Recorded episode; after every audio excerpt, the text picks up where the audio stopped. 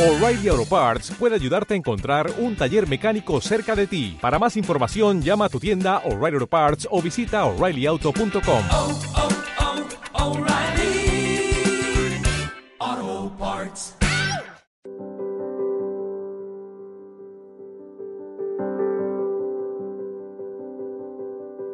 Vamos a la palabra de Dios y al vídeo.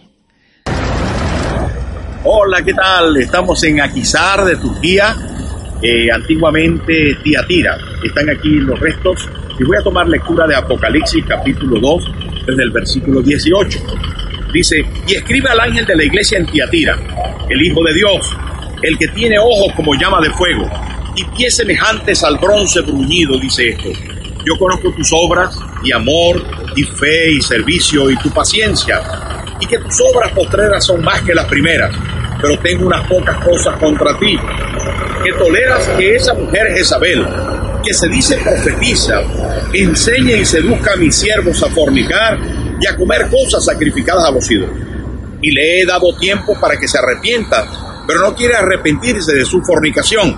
He aquí, yo la arrojo en cama y en gran tribulación a los que con ella adulteran, si no se arrepiente de las obras, si no se arrepienten de las obras de ella. Y a sus hijos heriré de muerte, y todas las iglesias sabrán que yo soy el que escudriña la mente y el corazón, y os daré a cada uno según vuestras obras. Pero a vosotros y a los demás que están en Tiatira, a cuantos no tienen esa doctrina y no han conocido lo que ellos llaman las profundidades de Satanás, yo os digo, no os impondré otra carga, pero lo que tenéis, retenedlo hasta que yo venga. Al que venciere y guardare mis obras, hasta el fin, yo le daré autoridad sobre las naciones, y las regirá con vara de hierro, y serán quebradas como vaso de alfarero, como yo también la he recibido de mi Padre. Y le daré la estrella de la mañana. El que tiene oído, oiga lo que el Espíritu dice a las iglesias. Tiatira, la iglesia mundana, con la que se mezcló con las cosas mundanas. Es importante mantenernos en santidad y cuidarnos del ruido mundanal. Alrededor de esta, estos restos hay un tráfico de personas y de, de coches que inundan el lugar.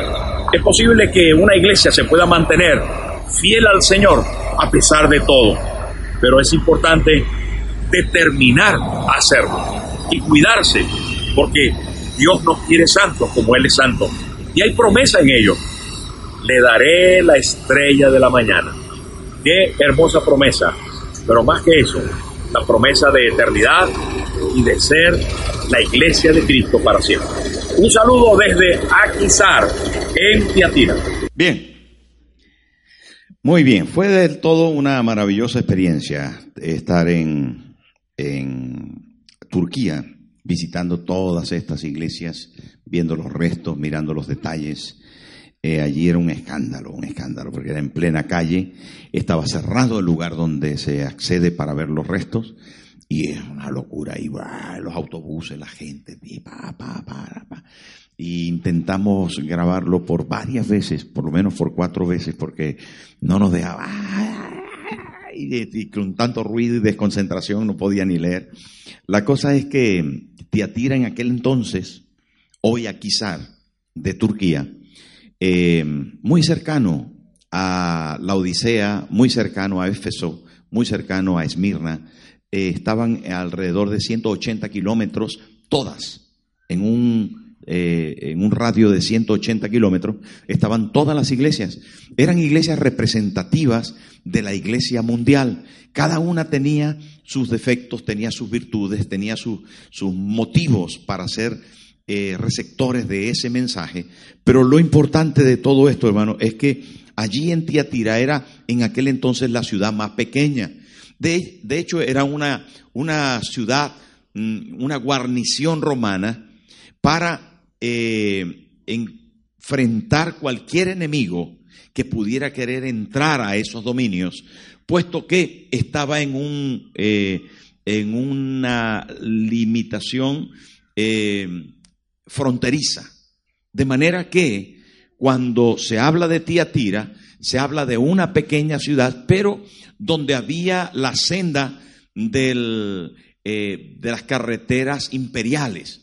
Entonces por ahí pasaba mucha gente, era una frontera. Por lo tanto, el comercio era populoso. La gente que pasaba por allí, aunque era una ciudad pequeña, comercializaba de una manera muy importante. Eran básicamente de buena posición todas las personas. Solamente que la gente que vivía allí y los creyentes aún eh, se dedicaban a las diferentes especialidades, a los diferentes eh, oficios.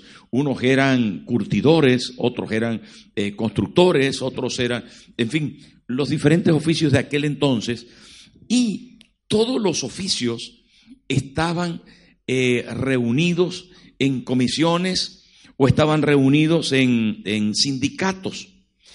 Toda la gente de la ciudad tenía que estar en algún sindicato, actualizando el término, porque si no, no podían comercializar, no podían comprar, no podían vender, no podían exhibir sus productos, no podían transarse de ninguna manera, así que toda la gente estaba en esos pequeños grupos, esos gremios, a los que se les exigía que adoraran a otros dioses. Y que por cierto adoraran también al emperador romano. Hablamos un poco ayer de todo esto, pero quiero hacerlo, mm, volver a mencionarlo, porque el emperador romano estableció este sistema de adoración en todo el mundo romano de aquel entonces, entre otros lugares, Tiatira.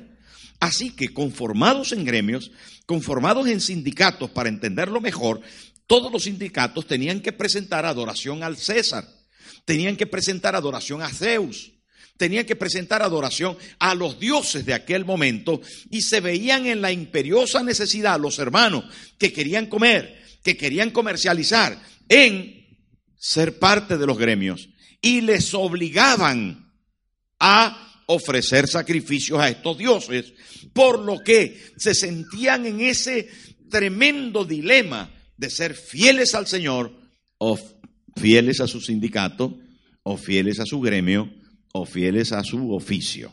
Era muy difícil para una iglesia en esta situación, en esta realidad, eh, existir y multiplicarse. Sin embargo, sí lo hizo. La iglesia creció en medio de eso y mucha de la gente de la iglesia se mantuvo fiel. No toda, por eso mencioné antes que Tiatira es la iglesia mundana, una iglesia que se mezcló con el mundo. Porque cuando empezamos a hablar acerca de ella, nos damos cuenta de que allí comenzó una iglesia que comenzó desde el poder del Espíritu y el poder de la palabra. El poder de la palabra. ¿Saben dónde aparece Tiatira en el libro de los Hechos, en su fundación. ¿De dónde viene? No sé si recuerdan aquel momento cuando el apóstol Pablo estaba a la orilla del río y allí había una señora que se llamaba Lidia, vendedora de púrpura, original de Tiatira. Ella recibió al Señor. Dice que el Señor abrió su corazón al escuchar la palabra, abrió su corazón y recibió a Cristo. Y le dijo a Pablo y a Bernabé que por favor vinieran a su casa si habían visto bien que ella fuera fiel al Señor, por favor, venir a mi casa, quedaros en mi casa, quiero invitaros a comer, quiero que, que, podáis posar en mi casa y que podáis quedaros a dormir allí, porque quiero atenderos. Allí comenzó alguien, mencionado en el libro de los Hechos, la iglesia de Tiatira. Y nos imaginamos por todo esto que volvió a su ciudad natal, allí comenzó a testificar y se formó una iglesia muy bonita, una iglesia que estaba como un candelero por donde Jesús se paseaba. Pero aquí no aparece el candelero, sino que comienza el mensaje. Y por cierto, el más extenso de todos los mensajes, a pesar de que era la ciudad más pequeña, el más extenso de todos los mensajes es el mensaje a Tiatira. Y vale la pena decir eso, porque a veces no es por lo pequeño que tú seas, lo mucho que Dios tiene para ti. No es por lo poco que seas, lo grande que Dios está pensando en ti. Entonces, atención, porque desde el principio ya se muestra como una iglesia de Cristo, como una iglesia especial. No importa lo que tú seas, Dios tiene un plan maravilloso para ti. ¿Sí o no? ¿Lo crees? ¿Lo crees? ¿De verdad que lo crees? Ah, vale, vale, vale. vale. Mire, comenzamos entonces con la presentación de Cristo a la iglesia. Dice, y escribe al ángel de la iglesia en Tiatira. ¿Quién era el ángel de la iglesia en Tiatira? El pastor. Lo vimos, ¿verdad? Antes de comenzar la serie, el ángel de la iglesia era el pastor. ¿Y a quién se le mandaba la carta? Al pastor. Juan lo recibió del Señor Jesús y dice, escribe al ángel de la iglesia. La carta iba dirigida al pastor de la iglesia en Tiatira, porque él la iba a leer a los hermanos. Y ahí estaban todos sentados ese domingo, ese sábado por la tarde, estaban todos sentados y el pastor recibió la carta y hermanos hemos recibido una carta del apóstol Juan. Esta carta la recibió en revelación del Señor Jesucristo en la isla de Patmos y nos ha llegado a nosotros para leerla. ¡Wow! Eso tuvo que ser tremendo. Tuvo que ser espectacular. Porque ahora vamos a escuchar, dijeron los hermanos, lo que el Señor personalmente le ha dictado al apóstol Juan. Y si lo dice Juan, seguro que es así, porque él sabe quién es Jesús, porque se recostaba en el pecho de su maestro. ¡Qué cosa! Me encanta esto, ¿no? Me gusta mucho las iglesias de Apocalipsis, porque este mensaje es para nosotros. ¿Usted lo cree? Dice, el Hijo de Dios Así se describe Jesús. ¿Saben que Hijo de Dios es el título más importante que tiene Cristo? Porque ser hijo de Dios equivalía a ser Dios. Cuando Él dijo, yo soy hijo de Dios, Él es el Hijo de Dios, dijeron los apóstoles, estaban diciendo, Él es Dios. El Hijo de Dios tiene la misma sustancia, la misma esencia, la misma herencia, la misma cualidad, el mismo ADN, las mismas características, las mismas eh, eh, cualidades en todo lo más amplio de la expresión que Dios. Por lo tanto, es Dios con el Padre. Si alguno le dijere, si alguna persona en algún momento le dijere que Jesucristo no es Dios, usted sepa que está hablando con un sectario, con alguien que no conoce las escrituras. Porque el espíritu de este mundo, el diablo mismo, quiere desprestigiar a Cristo como Hijo de Dios, como Dios encarnado. El primer ataque contra la fe del infierno es decir que Cristo no es Dios, que es un buen hombre, que es un sanador, que es un profeta, que es un historiador, que es un eh, eh, revolucionario, que es un estadista, que es un líder nato, que es un especialista en escritura, que es un maestro de... Pero el diablo no quiere decir que Cristo es Dios. Y por eso ataca la verdad del Evangelio haciendo esto, diciendo que no es Dios. Pero cuando el enemigo ataca, Jesús, el Cristo de la gloria, dice, el Hijo de Dios, se lo dice a la iglesia de Tiatira. ¿Por qué? Porque hay muchos dioses. Dice, el Hijo de Dios, Dios mismo hecho carne, les está hablando. Se está presentando. Y ese es el primer título que utiliza. El Hijo de Dios, el título supremo, igual que el Padre. De manera que dice además, el tiene, esto es tremendo esto, el que tiene ojos como llama de fuego. ahí creo que Superman es el que lanza de los ojos una, un rayo, un rayo láser, un rayo que, no sé, un pero es para solamente mencionar, no tiene nada que ver con los héroes de las comiquitas, pero cuando habla de, ojos como llama de fuego, está hablando de penetrantes, escudriñadores, que mm, entran y disciernen y alcanzan a conocer lo que hay dentro, las intenciones, las motivaciones todo lo que hay dentro. Cuando habla de llama de fuego, está diciendo yo estoy mirando y nada, nada puede retener, nada puede impedir que yo penetre hasta lo profundo para conocer la circunstancia en la que se encuentran. Eso es lo que está diciendo. Ojos como llama de fuego. No todos los ejércitos en aquel entonces utilizaban el fuego como armas. Es más adelante en el tiempo cuando la pólvora se inventa.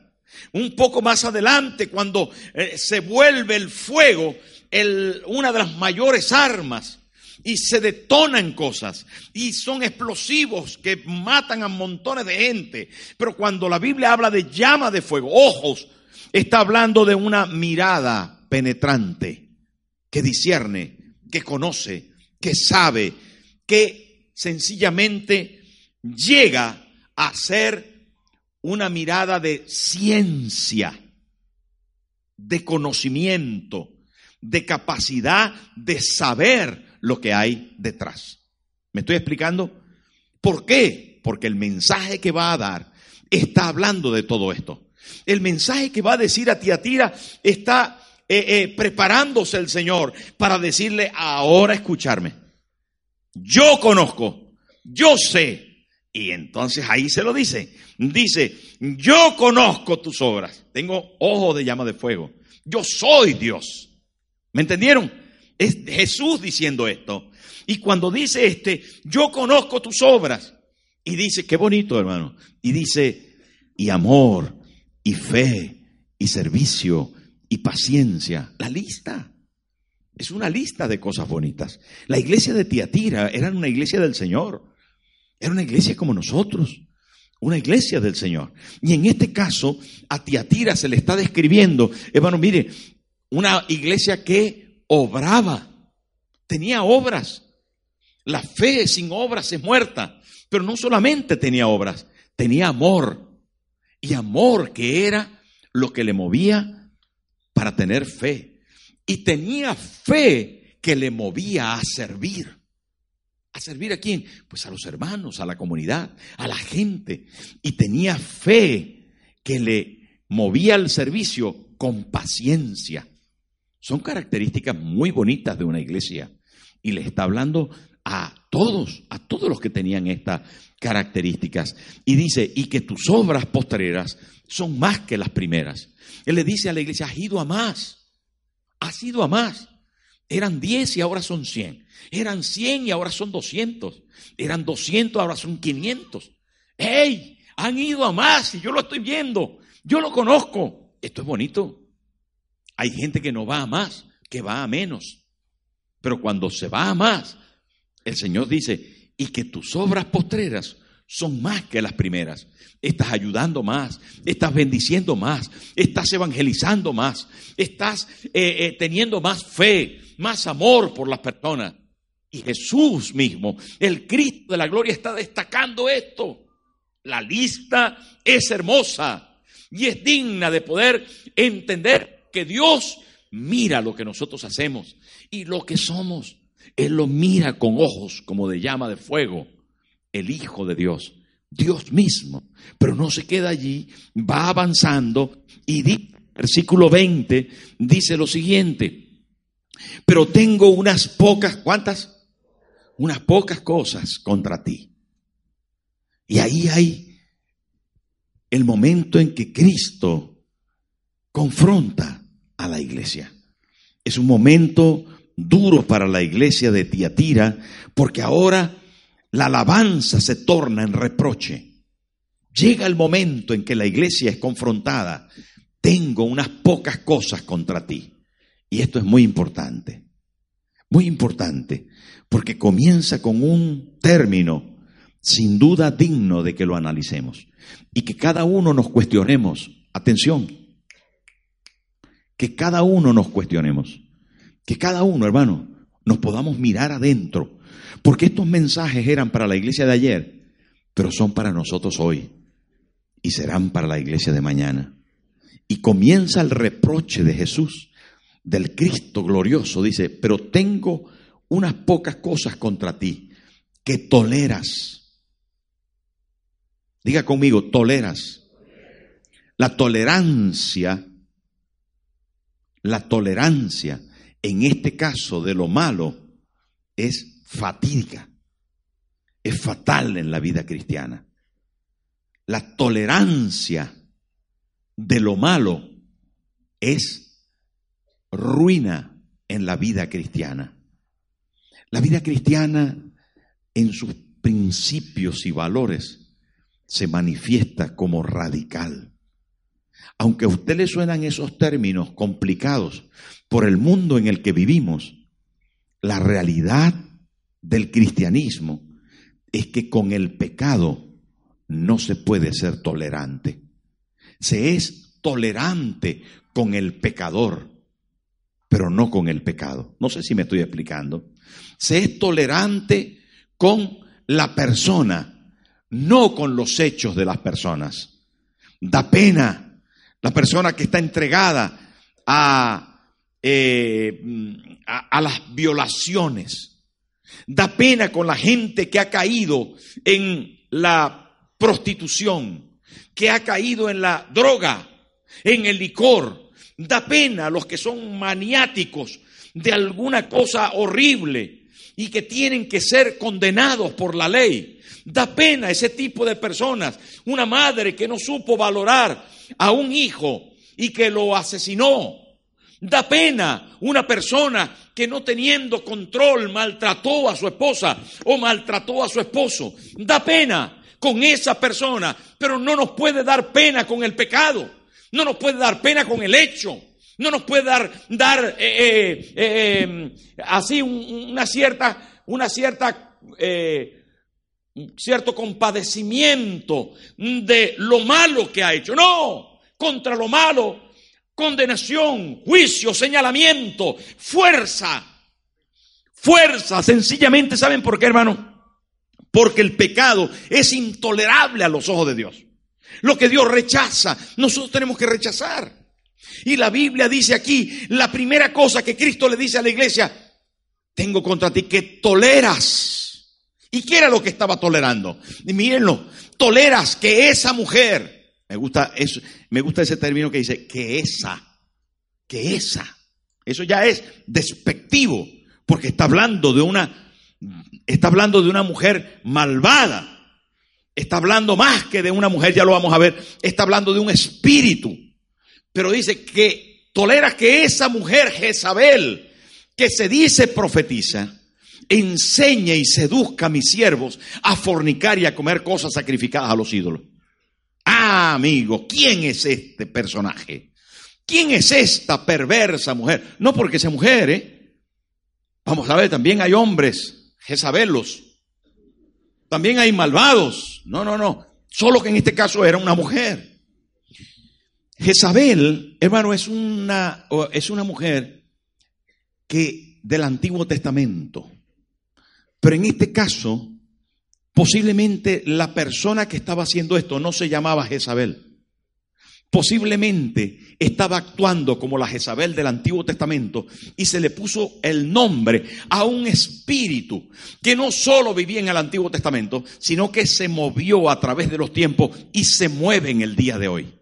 Un espíritu real, un espíritu antagónico, satánico, un espíritu demoníaco que tiene características propias y que están aquí se infiltra en la iglesia a través de decir que es profeta.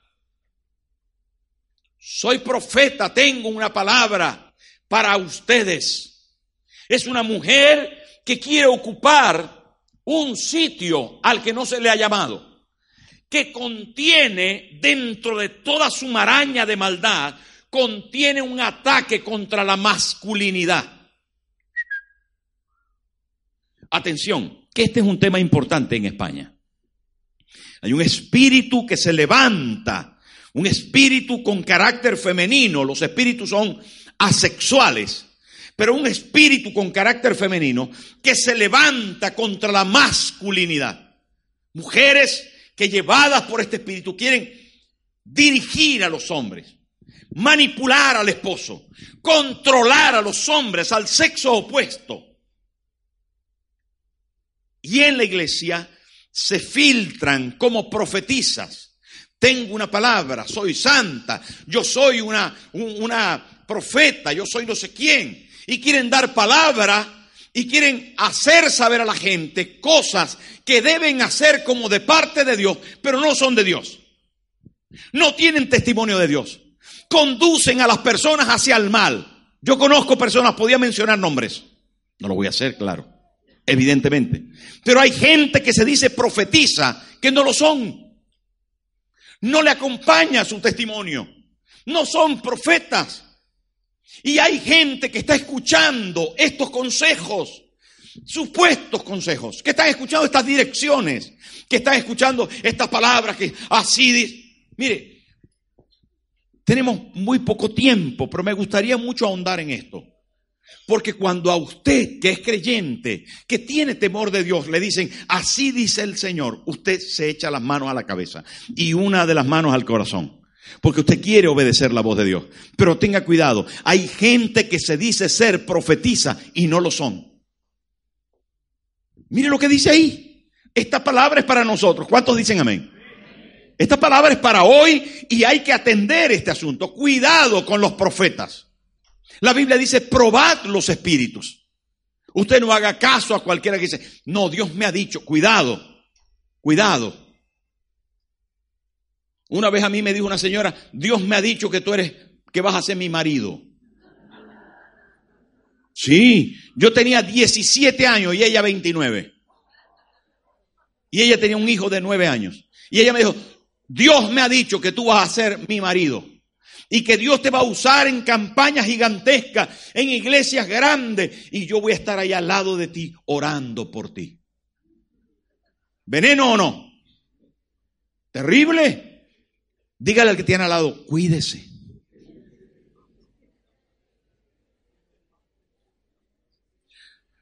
Nosotros, hermanos, aquí, nosotros aquí, tenemos mucha precaución con eso.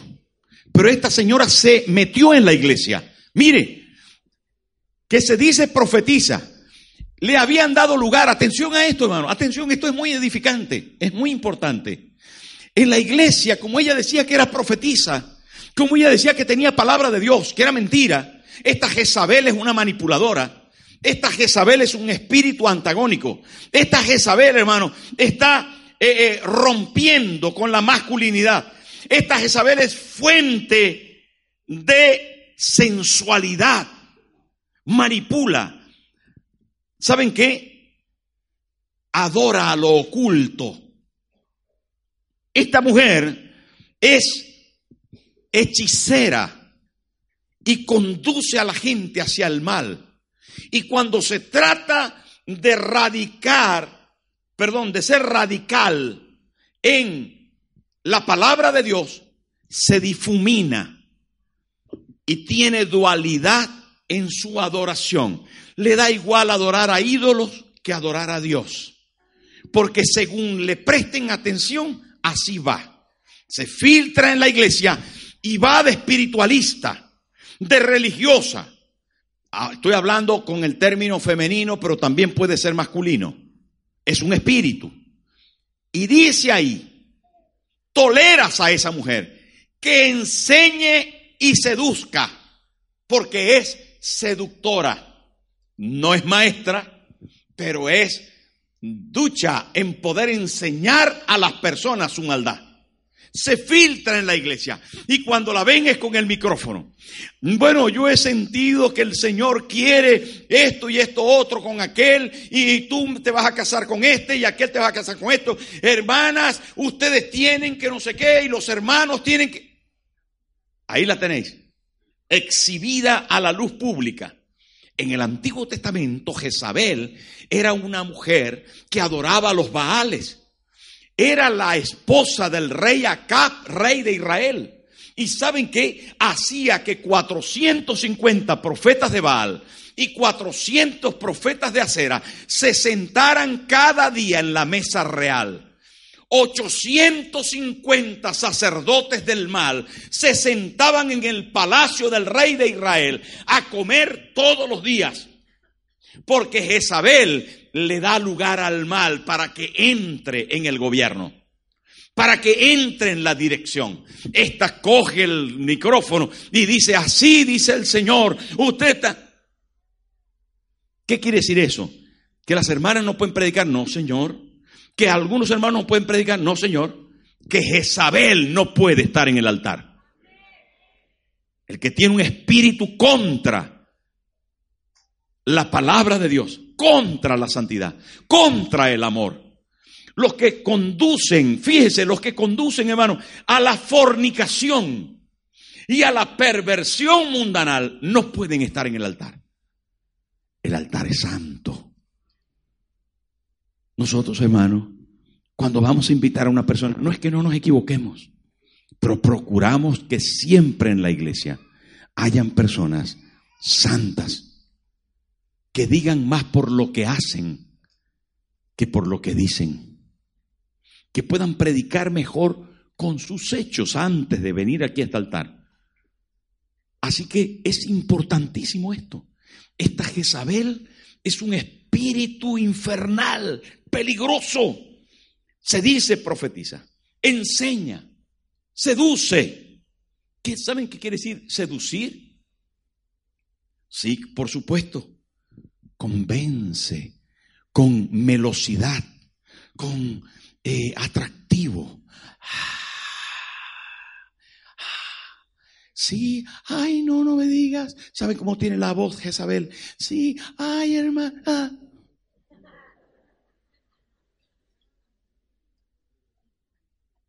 Tiene las uñas largas y hace así.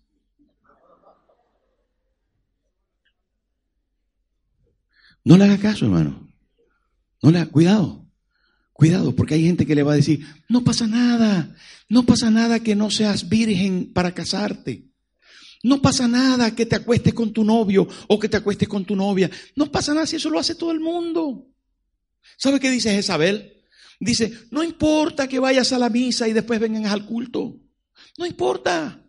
No importa que te vayas a la discoteca, que te tomes medio litro de, de vino y te emborraches un poquito una vez al año. No hace daño. No pasa nada. Jezabel es superficial, ligera, contaminante. No importa que, que, oigas música impía, todo el mundo oye, no pasa nada. Da igual que te contamines con el mundo. Una mentirijilla, una mentirita blanca, la dice todo el mundo, hasta el pastor dice mentirita. Sí, porque el pastor está en todas las conversaciones. No, no, no pasa nada. No pasa nada. E, ese, ese, esa ropa así, esa minifalda así que... No, no, no pasa nada. Esa es la moda. ¿Saben, hermano? El ruido mundanal se mete dentro de la grabación de los santos. Y llega un momento en que se mezcla una cosa con la otra. Y esto la iglesia había sido tolerante. Y no podemos ser tolerantes, hermano. Es importante este término. No podemos ser tolerantes con el pecado. No toleres el pecado porque vas a ir al fracaso. Hermano, tienes que aprender a ser radical. Tienes que amar al Señor y amarle con todo el sentido. ¿Sabes que Él te va a llevar, Él te va a llevar a una vida de santidad a una vida de plenitud. Cumple con los principios bíblicos, cumple con la palabra. Jezabel intentará, Jezabel, hermano, intentará a través de, esa, de esa sensualidad demoníaca poder seducir a los creyentes, porque los creyentes son seducibles. Algunas veces, hermano, nos enseguecemos en el pecado. Nos empeñamos con cosas tan locas. No, pastor, pero si él si Él es una buena persona, está viniendo a la iglesia, el domingo vino por primera vez, ya es creyente, yo voy a salir con Él, yo voy a casarme con Él. Es creyente, vino el domingo. Hermana, hermano, por favor, sé objetivo en las cosas del Señor y pide al Espíritu Santo que te dé revelación. No unáis en yugo desigual con los incrédulos, porque vas a tener conflictos. Mantén la santidad, mantén la vida cristiana. No tienes que mentir para tener ganancias deshonestas, porque al final eso se va a convertir en sal y agua. Mantén tus negocios íntegros, legales. Mantén tu vida espiritual, hermano, consona con la palabra de Dios. ¿Sabe quién destruye al espíritu de Jezabel? El poderoso espíritu de Elías. El que profetiza la palabra. Me alegró ver a los jóvenes diciendo, profetiza. La palabra de Dios va a destruir el espíritu de Jezabel. Fue Elías el que llevó a los sacerdotes de Baal al monte Carmelo. Y allí, con la palabra de Dios, invocó al Señor y dijo, Señor, si tú eres Dios, que caiga fuego del cielo. Porque la palabra traerá milagros y lo milagroso nos hará abrir los ojos, jóvenes. Nos abrirá los ojos para ver la realidad de Dios. Esto es importante. Hermano, el espíritu de Elías, el espíritu de la palabra profética, el espíritu de la oración, el espíritu de la devoción nos llevará a un nuevo nivel de entendimiento acerca de lo que es correcto y de lo que es falso, de lo que es verdadero y de lo que es negativo, satánico, infernal. Tenemos que abrir los ojos. No te dejes engañar. No, cuánta gente hay engañada en la cárcel. Lleva este medio kilito, con eso te vas a ganar 10 mil euros. Y ahí están Tan fácil. Yo no sé por qué yo caí, me dijo un hermano en eso. Un hermano, un creyente de una iglesia. No sé, pastor, por qué caí en eso. Cuando vine a ver, estaba aquí en la cárcel. Me parecieron tan fáciles ganarme esos 10 mil euros. Y no pasé del aeropuerto. Jezabel seduce, dice con 10 mil euros, ¿tú qué vas a hacer? El negocio, ya con eso comienza, tu negocio para toda la vida. Después te arrepientes, no pasa nada. Te arrepientes, siete años preso. No quiere arrepentirse. Mire lo que dice la palabra, hermano. Tolera a esa profetisa que enseña, se educa a mi siervo a fornicar, a comer cosas sacrificadas a los ídolos. Los creyentes de aquella comunidad estaban, hermano, en los, en, los grupos de, la, de los gremios comunales, de los gremios de, las diferentes eh, estructuras económicas de la ciudad. ¿Y saben qué? No, es que hoy tenemos que hacer incienso, echar incienso al César. Hoy tenemos que ir a sacrificar este toro a Zeus. No, hermano. Usted no puede adorar a los demonios. Usted no puede adorar a los demonios. ¿Cuántos dicen amén? Usted es hijo de Dios. Y tiene que morir por la causa de Cristo, lo va a hacer. ¿Amén o no? Mire lo que dice ahí. Versículo 21. Y le he dado tiempo para que se arrepienta. Esto me gusta mucho, solo que la hora avanza. Hermano, mire, fíjese que dice el Señor a Jezabel, a esa mujer que está pervertida, y a los que con ella estaban. Mire, hay tres tipos de personas aquí que estaban con Jezabel. Hay tres tipos. Yo estuve mirando, hay uno que es tres personajes. Uno es ella. Hay otro que dice los que están con ella. Y hay otros que son los hijos de ella. Atención, míreme. Mire, está Jezabel. Jezabel tiene con ella los que están y le siguen. Pero tiene otros que son sus hijos. Son como ella. Han sido procreados por ella. Son del mismo espíritu. Porque los espíritus malos se atraen. Yo no sé si usted en su pueblo o en su ciudad sabe dónde están los alcohólicos, pero están amontonados allí. ¿Sabe dónde están los homosexuales? En aquel lugar. ¿Sabe dónde están los jugadores de caballo? ¿Dónde están los jugadores de dados? En aquel lugar. Hay zonas geográficas y hay espíritus que atraen a espíritus. Los chismosos, ¿sabe qué son? Un grupo. Los fornicarios, los adúlteros, son un grupo. Quién andas? ¿Con quién andas?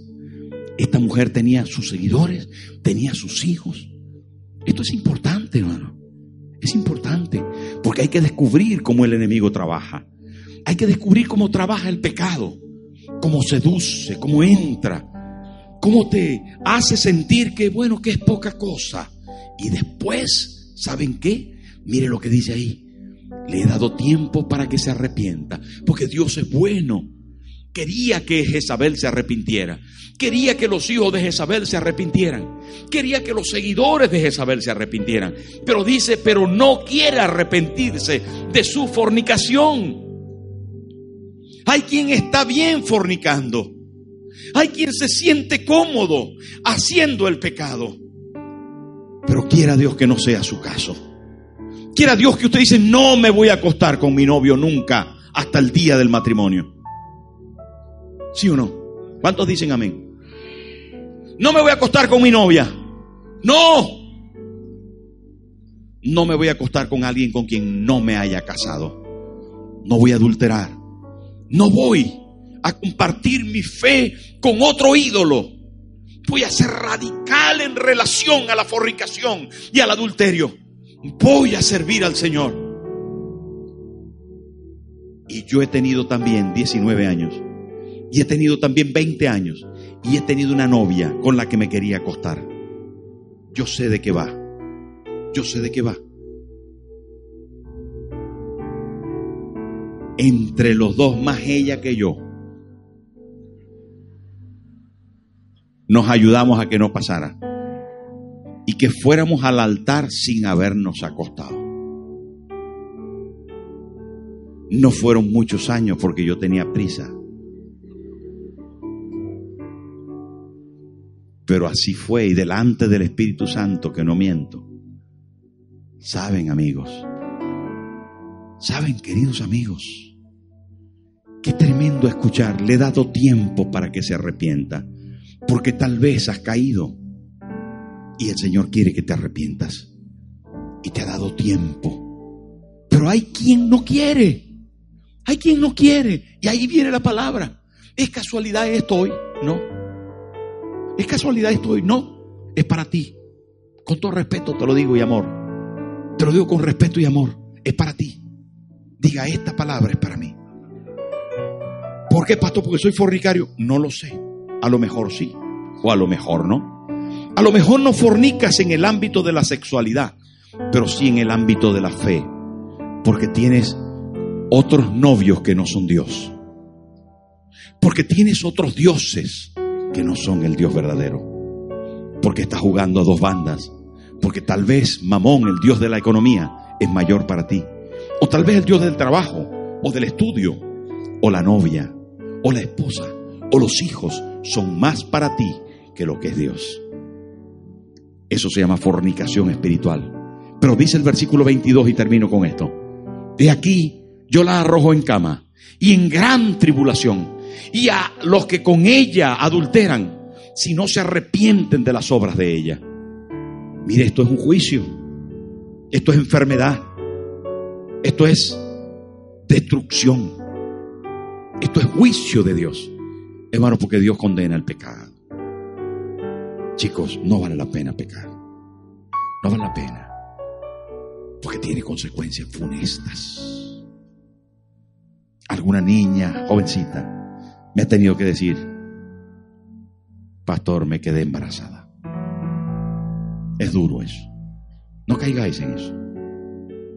Algún padre de familia mayor me ha tenido que decir, pastor, caí en adulterio con otra señora.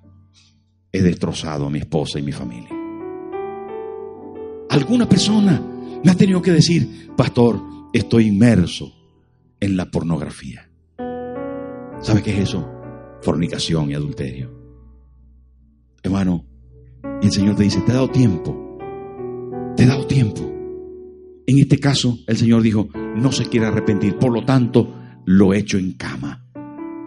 El Señor está diciendo, envío juicio contra ese pecado. Envío juicio contra esas personas. Ah, pero no se queda ahí. Gracias a Dios, no se queda ahí. Tenemos esperanza porque hay algunos que no cayeron. Hay algunos que se mantienen firmes. Hay algunos, queridos hermanos, que están luchando por la santidad. Y dice el versículo 23. Y dice, y a sus hijos heriré de muerte, más juicio. Todas las iglesias sabrán que yo soy el que escudriña la mente y el corazón. Está los ojos de fuego actuando. Y dice, y que escudriña la mente y el corazón. Y os daré a cada uno según vuestras obras. Versículo 24. Pero a vosotros a los y a los demás que están en Tiatira, a cuantos no tienen esa doctrina y no han conocido lo que ellos llaman las profundidades de Satanás, toda esta práctica de fornicación, de adulterio, de idolatría, de contaminación, de mundanalidad, ¿sabe cómo se llama? Profundidades de Satanás.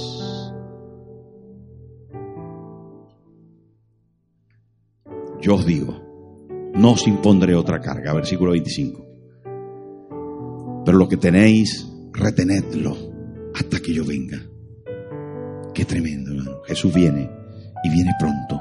Cristo viene pronto. Cristo viene pronto. Dígalo conmigo. Cristo viene pronto. Retén lo que tienes. Retén lo que tienes.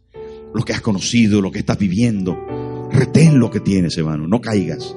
Y dice más, versículo 25. 26.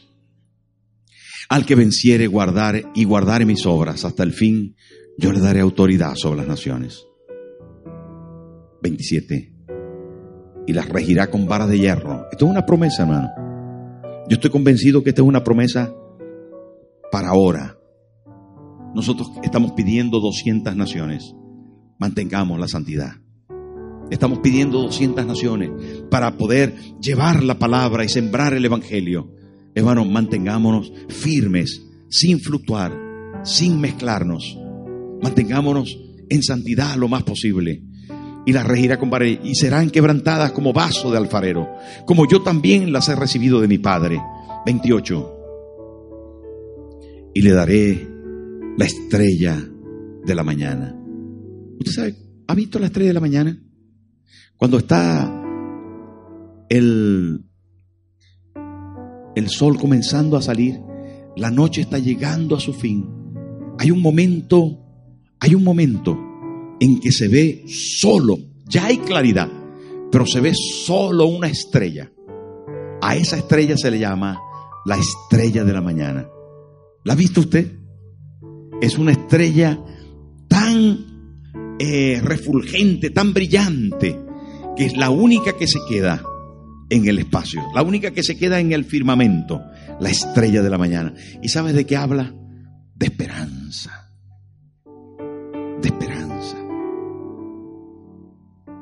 Jesús es la estrella de la mañana. Él es el que alumbra por encima de todas las luces, el que nos llena de esperanza, de fe. Hermano, si le amamos, si le servimos, hay esperanza futura para nosotros.